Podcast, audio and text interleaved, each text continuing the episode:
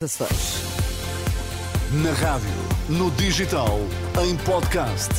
Música para sentir, informação para decidir.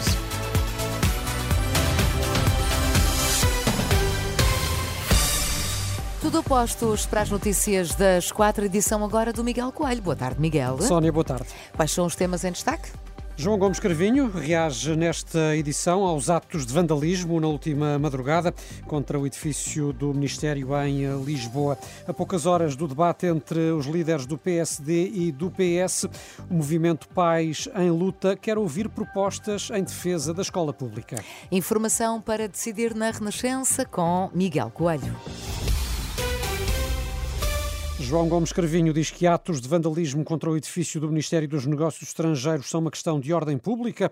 Em Bruxelas, depois de eh, ter estado reunido com os restantes chefes da diplomacia da União, Carvinho sublinhou que em Portugal a opinião é livre, até mesmo os mais radicais, mas outra coisa, sublinha, é o vandalismo. Sobre eh, atos de vandalismo em relação a, a, ao edifício do Ministério dos Negócios Estrangeiros, Portugal é uma democracia, tem espaço para todo o tipo de opiniões e há todo o tipo de opiniões. Sondagens da opinião pública confirmam que a posição do governo português eh, representa eh, a grande maioria opini da opinião pública em Portugal. Haverá gente mais eh, radical que acha que nada fazemos para apoiar os palestinianos. Outros, mais outros radicais também, que acham que devemos eh, apoiar todas as ações do governo de Israel. Esses também têm direito às suas vozes. Agora, quanto a vandalismo, isso é uma questão de ordem pública. João Gomes Cravinho, há pouco em Bruxelas, alegados ativistas ligados à causa palestiniana partiram na última madrugada vidros do Ministério eh, em Lisboa e pintaram no portão do edifício a frase Israel mata, Portugal apoia. Noutro plano, não foi possível aprovar um apelo conjunto a Israel para que eh, não se faça uma operação militar terrestre em Rafa. A Hungria não aceitou e haverá, por isso, apenas um apelo a 26. Eh, foi o que resultou da reunião de hoje dos ministros dos Negócios Estrangeiros da União Europeia. O representante da República nos Açores começou hoje a ouvir os partidos, na sequência das eleições que deram a vitória à coligação PSD-CDS-PPM, mas sem maioria absoluta. Manuel Bolieiro foi o primeiro a ser recebido por Pedro Pedro Catarino. O líder social-democrata açoriano e atual presidente do Executivo Regional reafirmou-se disponível a governar em eh, maioria relativa. Transmiti ao senhor representante da República que a coligação está coesa, que o povo entendeu garantir a continuidade deste projeto político a liderar a governação dos Açores e que estaríamos disponíveis para assumir este encargo de acordo com a decisão do povo. Claro e objetivo aqui nesta audição. Manuel Bolieiro, em declarações aos jornalistas, já o líder do Partido Socialista dos Açores, Vasco Cordeiro, voltou a pedir novas eleições. O Partido Socialista mantém a sua coerência.